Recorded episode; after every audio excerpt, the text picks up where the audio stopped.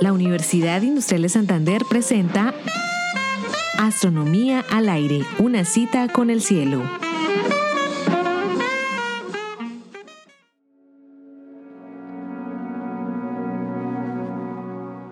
Pocas nociones han cautivado la atención de la humanidad en el transcurso de los siglos, como la noción de lo infinito. La limitación de nuestro sentido común en trance de capturar esta extraña idea ha sido fuente de paradojas y de asombros. Por eso lo infinito ha estado en el centro de innumerables, infinitas, discusiones teológicas, filosóficas, físicas y por supuesto matemáticas. El infinito seduce a nuestro gusto por lo oculto y roza el ámbito de lo esotérico. Ahora presentamos El infinito y sus metáforas. Es el universo infinito en extensión. Es de duración infinita. Es la materia infinitamente divisible. Existen realmente las entidades infinitas la ciencia intenta responder estas interrogantes, pero para hacerlo debió aprender primero a lidiar con el infinito. La paradoja de Zenón, en la que Aquiles debe cubrir primero la mitad de la distancia de la tortuga, y luego la mitad de la mitad, y luego la mitad de la mitad de la mitad, y así infinitamente, ilustra la poca comprensión que había a la hora de sumar series de infinitos términos cada vez más pequeños. Los avances posteriores permitieron que las matemáticas comenzaran a comprender el infinito. Y aún así, formalizado y desligado de su plumaje metafísico, sigue deparando sorpresas.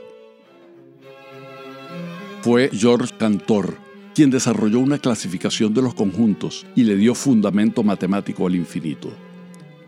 Cantor demostró que hay una serie infinita de infinitos cada vez más grandes.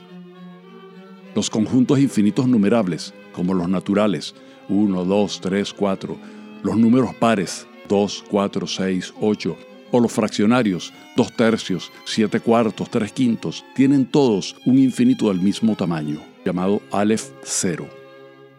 Los conjuntos continuos, con una infinitud llamada Aleph 1, como la recta real, tienen un infinito mayor que el de los naturales. Un segmento tiene el mismo número de puntos que una línea infinita. Jorge Luis Borges concibió un libro monstruoso de infinitas páginas no numerables. Entre dos páginas siempre había una infinidad de otras páginas.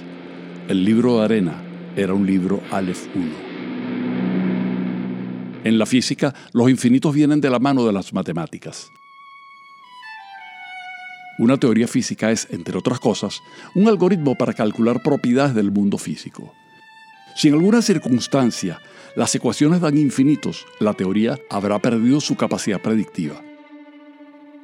Esta solución singular indica que la teoría fue empujada más allá de su límite de validez.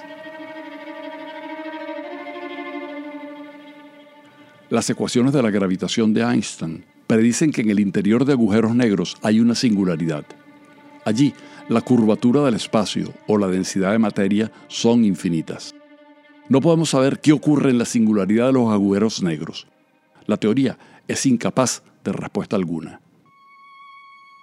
Las ecuaciones de la cosmología indican que nuestro universo proviene de un Big Bang singular en el que la temperatura, la presión, la densidad de energía y la curvatura del espacio-tiempo eran infinitas. Las leyes de la física se quiebran en ese instante inicial. Por eso no podemos saber qué ocurrió en el Big Bang, y menos aún antes de él.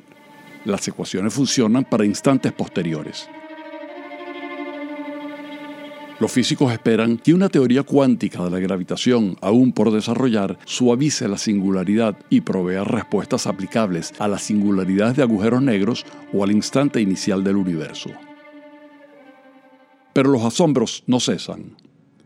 Si como sugieren las observaciones, nuestro universo es infinitamente extenso, Existirán infinitas réplicas de planetas idénticos a la Tierra, donde infinitos lectores idénticos a ti oirán un programa idéntico a este, en una incesante multiplicación de la realidad tan cara a Jorge Luis Borges.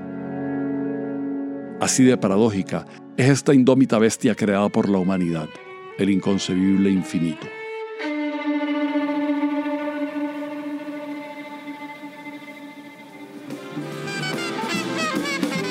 Realización Astronomía al Aire. Narración y edición Héctor Rago. Grabación Jairo Campillo, equipo Radio Televis Comunicaciones. Twitter arroba astro al aire.